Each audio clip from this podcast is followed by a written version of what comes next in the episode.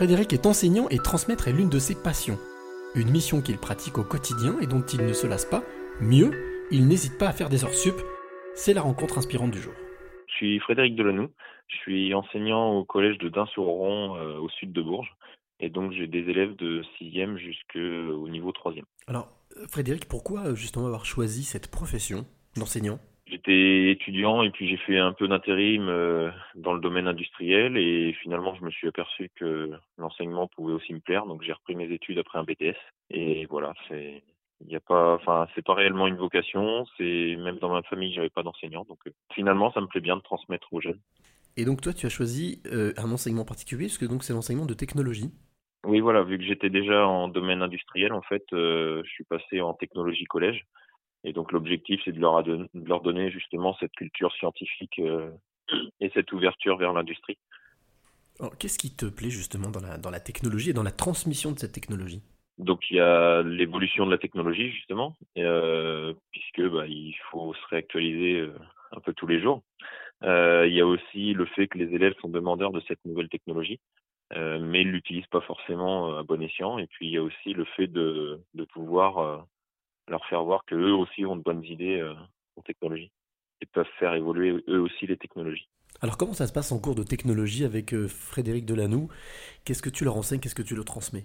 Quand je suis en cours avec une classe, euh, on suit le référentiel et, on leur donne toutes les compétences qui doivent être abordées au cours du, cycle du collège. mais donc il y a la découverte de l'ordinateur, il y a tout ce qui est robotique, il y a tout ce qui est habitat, enfin il y a, il y a différents thèmes.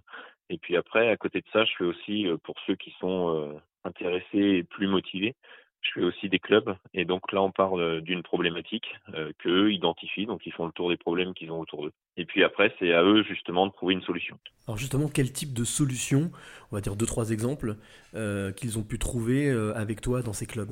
Donc ça peut être des, des, problèmes de tous les jours. Par exemple, il y a une élève qui, qui trouvait qu'il y avait des, des, morceaux de gomme sur sa table parce qu'il y a un élève qui était passé avant qui avait gommé.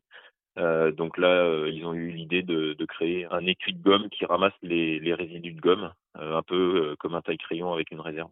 Et puis il y a aussi un autre projet qui a été plus plus conséquent, on va dire. donc c'est un jeune élève handicapé qui venait au collège, mais handicapé moteur, et donc il n'arrivait pas à tenir un fauteuil avec le joystick, enfin à piloter son joystick de fauteuil roulant électrique. Et donc là, l'idée, ça a été d'imaginer justement une solution, une nouvelle commande qui lui permettrait de se déplacer en autonomie.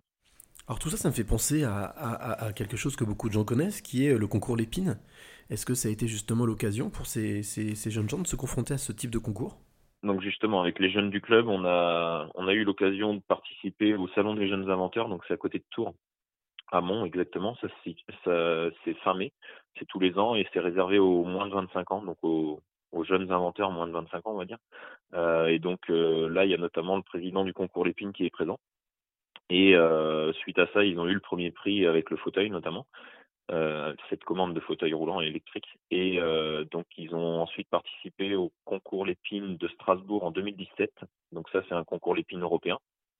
Et ils ont été invités ensuite au concours Lépine de Paris en 2018 et ils ont eu le prix du Premier ministre. Donc euh, justement, à, l'occasion de tous ces salons, en fait, c'est ouvert au public.